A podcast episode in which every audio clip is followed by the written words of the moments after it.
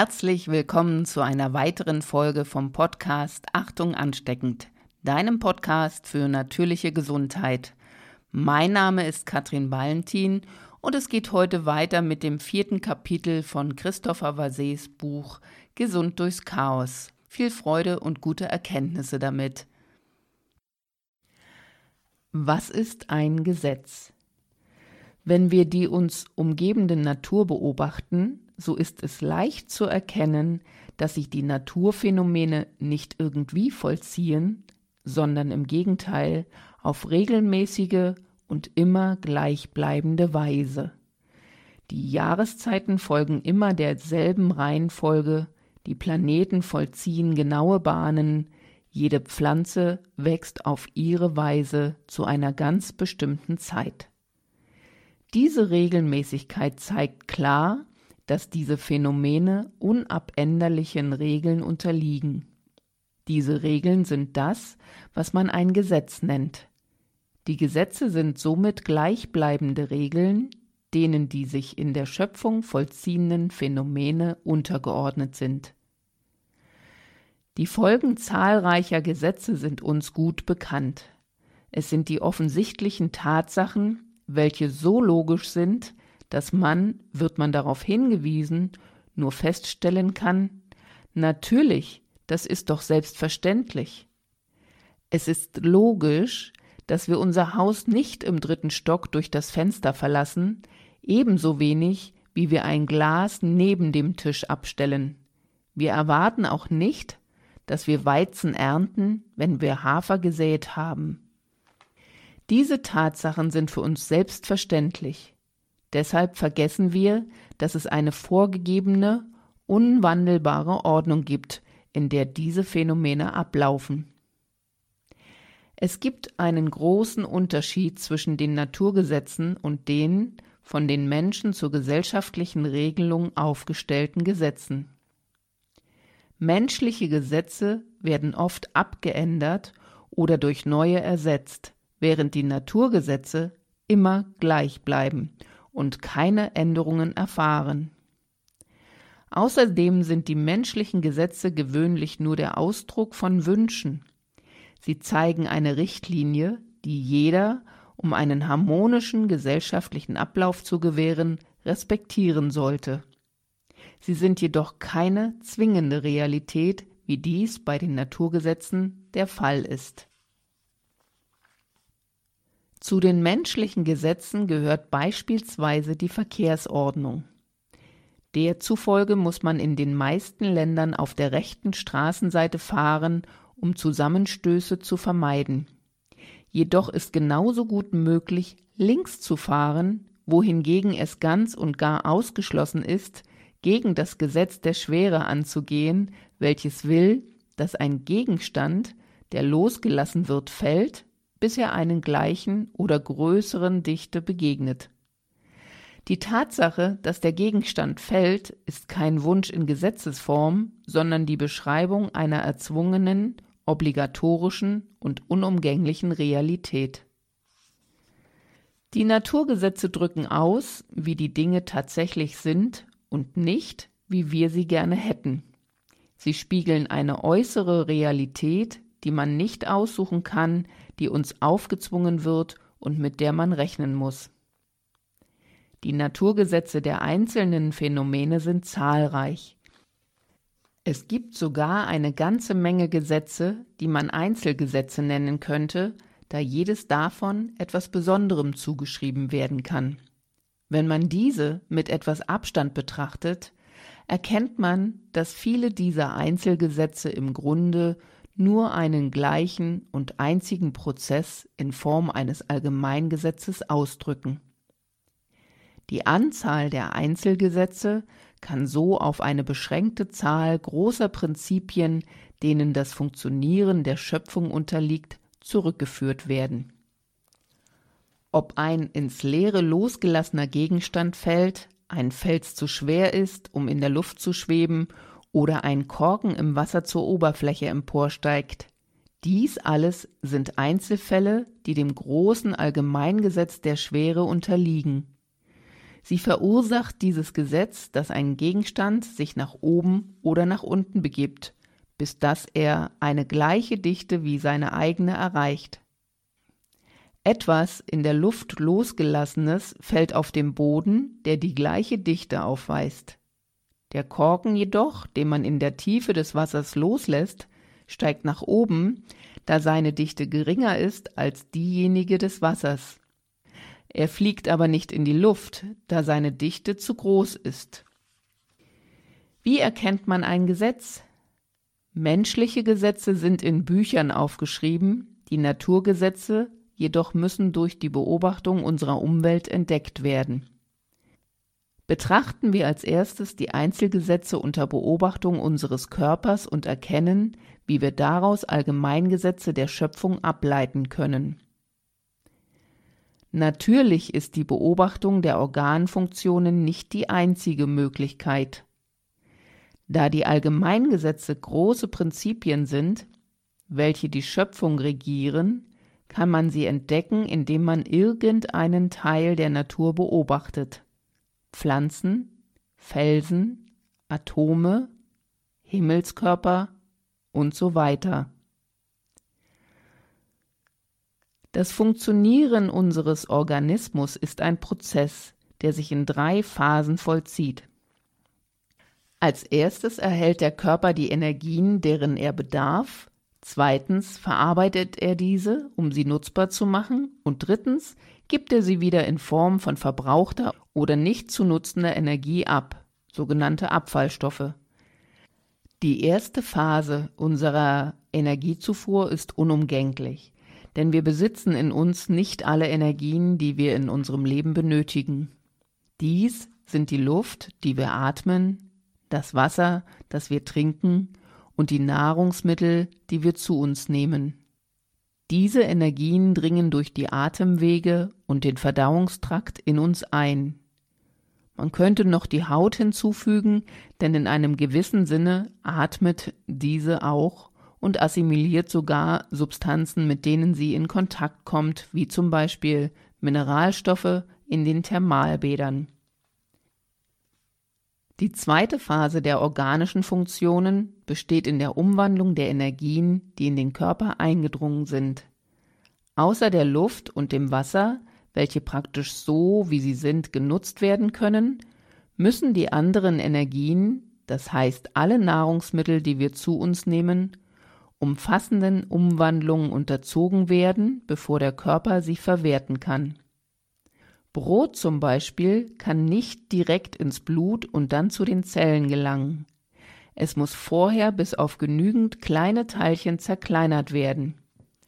Diese Umwandlungen vollziehen sich im Verdauungstrakt, dessen Aufgabe darin besteht, Nahrungsmittel mit Hilfe von mechanischen, Kauen, Brassen durch den Magen, Darmperistaltik und chemischen Prozessen, Spaltung von Molekülen durch in den Verdauungssäften enthaltenen Enzyme in immer winzigere Teilchen aufzuspalten. Die Stärke des Brotes besteht aus langen Ketten von Glukosemolekülen. Jede dieser Ketten kann aus bis zu 1000 Molekülen bestehen. Während der Verdauung werden diese langen Ketten in kürzere von ungefähr 100 Molekülen geteilt, dann werden auch diese Ketten geteilt bis nur noch Einzelmoleküle von Glucose übrig bleiben. Dasselbe vollzieht sich mit den Proteinen, die in Aminosäuren aufgeteilt werden, und den Fetten in Fettsäuren. Erst in dieser einfachen Form können die Nährstoffe assimiliert und den Zellen, wo sie verwendet werden, zugeführt werden. Während der dritten Etappe verlassen die Energien den Körper auf zwei Arten. Einerseits, indem sie verausgabt werden, innerlich zum Funktionieren des Organismus, wie zum Beispiel Herzkontraktionen oder Wärmeproduktion, und äußerlich für die Aktivitäten des Alltags wie Fortbewegung, Arbeiten und so weiter. Andererseits, indem sie durch die Ausscheidungsorgane in Form von Abfallstoffen ausgeschieden werden. Diese Abfallstoffe sind nicht benutzbare, die harte Zellulose des Getreides oder nicht benutzte Energien, zum Beispiel nicht eingelagerter Nahrungsmittelüberschuss. Sie stammen auch aus durch die Verbrennung entstehenden Schlacken, die Asche des organischen Motors oder solchen aus dem Zellstoffverbrauch, Abfälle und Zellkadaver. Damit wir uns einer guten Gesundheit erfreuen können, ist es notwendig, dass sich jede dieser Phasen richtig vollzieht. Die Nahrungsmittelzufuhr muss qualitativ und quantitativ den Umwandlungsmöglichkeiten des Verdauungstraktes entsprechen. Die Verdauung und Assimilation muss vollständig und richtig vor sich gehen, die Verausgabung muss im Gleichgewicht mit der Zufuhr sein und alle anfallenden Abfallstoffe müssen rasch ausgeschieden werden. Diese drei Etappen vollziehen sich in enger gegenseitiger Abhängigkeit. Wenn die Quantität der Nahrungsmittel zu groß ist, erste Etappe, so vollzieht sich die Verdauung schlecht, zweite Etappe. Und wenn die Nahrungsmittel schlecht verarbeitet sind, zweite Etappe, so fehlt es an Energie für die Verausgabung, dritte Etappe, oder die Anzahl der Abfallstoffe, die daraus entsteht, übersteigt die Ausscheidungsmöglichkeiten der Ausscheidungsorgane, dritte Etappe. Diese Abhängigkeit ist nicht nur in der Reihenfolge der Etappen wirksam, sondern auch im umgekehrten Sinne. Bei jemandem, der wenig Bewegung hat, dritte Etappe, vermindert die ungenügende Verausgabung die Verdauungsmöglichkeiten, zweite Etappe, und die ungenügenden Ausscheidungen, zum Beispiel bei Verstopfung, dritte Etappe, haben eine quantitative Verminderung der Zufuhr zur Folge, erste Etappe, genauso wie Verdauungsprobleme, zweite Etappe, die Wahl der Nahrungsmittel beeinflussen, erste Etappe.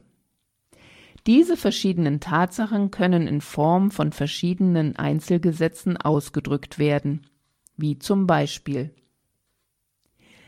jede zu reichliche Mahlzeit hat eine Überlastung des Verdauungstraktes zur Folge. Jede unvollkommene Verdauung von Nahrungsmitteln ergibt zahlreiche Abfallstoffe. Jede ungenügende quantitative Zufuhr führt zu einer Verminderung von Energie zur Verausgabung. So verschieden diese Gesetze auch sind, so unterstehen alle einem großen Allgemeingesetz. Dieses Gesetz, das jedes Element, jede Aktivität oder jede Tatsache eine Rückwirkung auf andere Elemente, Aktionen oder Tatsachen hat, ist das Gesetz der Wechselwirkung. Obwohl dieses Gesetz für jeden selbstverständlich ist, wird es in der Therapie nicht unbedingt zur Kenntnis genommen. Wie viel Verdauungsbeschwerden werden behandelt, ohne dass man sich um die Nahrungsmittel, die der Kranke zu sich nimmt, kümmert? Oder wie viele Patienten leiden unter Problemen der Ausscheidungsorgane, ohne dass man sich über den Ursprung der vielen Schlacken, welche ausgeschieden werden müssen, kümmert. Man bemüht sich ebenfalls, Entzündungen zu hemmen, ohne dabei an die reizenden Substanzen, die sie verursacht haben, zu denken. Oder man möchte Blut verdünnen, ohne herauszufinden, welches die Ursachen der Verdickung sind. Nun wirkt das Gesetz der Wechselwirkung nicht nur auf der körperlichen Ebene, sondern es beeinflusst alle Gebiete des Lebens. Betrachten wir nun unsere organischen Funktionen unter einem anderen Blickwinkel, um ein anderes Allgemeingesetz zu erkennen. Das Funktionieren des menschlichen Körpers kann mit der Funktion eines Energieumwandlers verglichen werden. Wie bei diesen gibt es einen Energiefluss, der in ihn eindringt. Erste Phase, ihn durchquert, zweite Phase, um ihn schließlich zu verlassen. Dritte Phase. Die Gesundheit des Organismus hängt von einer guten Energiezirkulation ab, welche sich auf regelmäßige Weise ohne jegliche Unterbrechung vollziehen muss. Eine Einstellung der Energiezufuhr hätte unvermeidbar eine Unterbrechung der organischen Funktionen zur Folge. Die Verdauungsabläufe ebenso wie das äußere Leben waren unmöglich. Ein Blockieren des Umwandlungsprozesses hätte ebenfalls schlimme Folgen. Die Energien würden in den Körper eindringen, jedoch, da sie nicht brauchbar gemacht würden, würden sie weder zu den Organen noch zu den Muskeln gelangen. Ein Aussetzen der Ausscheidungen würde seinerseits verhindern, dass die verbrauchten Energien, die Toxine, den Körper nicht verlassen könnten was zu einer gefährlichen Anhäufung von Schlacken im Körpermilieu führen würde. All diese Fakten weisen auf die Notwendigkeit einer ununterbrochenen Durchquerung von Energien durch den Organismus und auf die Wichtigkeit der Bewegung hin. Nun ist das Gesetz der Bewegung ein weiteres großes Schöpfungsgesetz. Es bezeichnet das Lebendige oder anders ausgedrückt, was lebt, braucht Bewegung, um das Leben in sich zu erhalten. Das Gesetz der Bewegung tritt nicht nur angesichts der Energien, welche unseren Körper durchqueren, zutage, es zeigt sich auch in der Blutzirkulation, die eine Lebensnotwendigkeit ist. Die Blutzirkulation ist unumgänglich, um den Zellen ununterbrochen die ihnen notwendigen Nährstoffe zur Verfügung zu stellen um zu verhindern, dass sich das Blut verdickt und ein Gerinnsel bildet, welches ein Gefäß verstopfen und so die Durchblutung unmöglich machen kann, zum Beispiel beim Herzinfarkt, Hirnschlag oder Embolie. Die Zirkulation des Sauerstoffs durch unsere Gefäße ist ebenfalls eine Lebensnotwendigkeit. So wie körperliche Tätigkeit das Schwinden der Muskeln verhindert und der ununterbrochene Zellaustausch die Assimilation und Wachstum ermöglicht. Zahlreiche Therapien haben das Wiederherstellen und das Begünstigen von Bewegung als alleiniges Ziel, selbst wenn in zahlreichen Fällen die angewandten Methoden ohne aktive Prinzipien oder Heilkraft sind, so zwingt doch ihre Anwendung den Organismus im Allgemeinen oder ein bestimmtes Organ, seine eigenen Kräfte zu mobilisieren und seine Bewegung zu beschleunigen. Massagen aktivieren die Blutzirkulation und den Zellaustausch. Wassertherapie hat dieselbe Wirkung, denn sie intensiviert außerdem auch die Atmung. Die verschiedenen Reflexzonenmassagen, Fuß, Ohren und so haben das Ziel, die Tätigkeit der Organe über die Nerven anzuregen. Chiropraktik und Osteopathie stellen durch ihre Manipulationen die Zirkulation in den Nervensträngen wieder her, die Akupunktur die Energie in den Meridianen. Die Gymnastik hat therapeutische Effekte, da sie erschlaffte Funktionen weckt und müde gewordene Organe wiederbelebt. Das Gesetz der Bewegung ist überall erkennbar, wie auch ein anderes großes Schöpfungsgesetz, das Gesetz des Gleichgewichts. Gemäß der drei Etappen im Funktionieren unseres Organismus können wir die Notwendigkeit von zahlreichen Gleichgewichten feststellen. Das Gleichgewicht zwischen den eingenommenen Nahrungsmitteln und den Möglichkeiten unseres Verdauungstraktes, diese auch verwerten zu können, das Gleichgewicht zwischen der Energiezufuhr und der organischen Verausgabung, das Gleichgewicht zwischen der Schlackenproduktion und den Möglichkeiten der Ausscheidungsorgane und so weiter.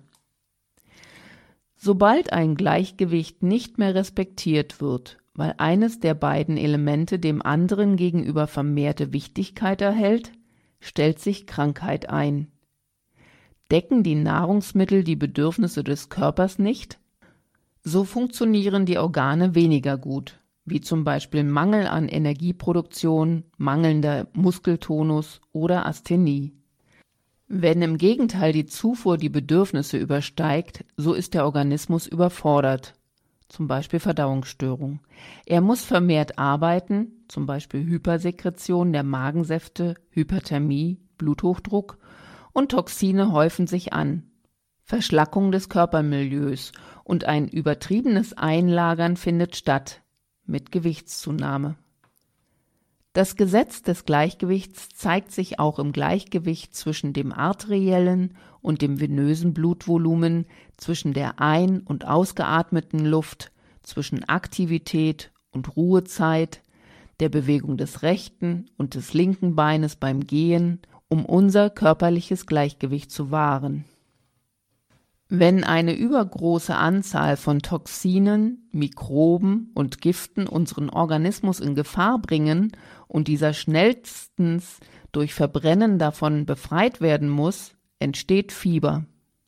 Fieber ist jedoch nicht ein krankhafter Zustand an sich, es ist eine einfache Temperaturerhöhung, die sich aus der Beschleunigung der Organfunktionen ergibt.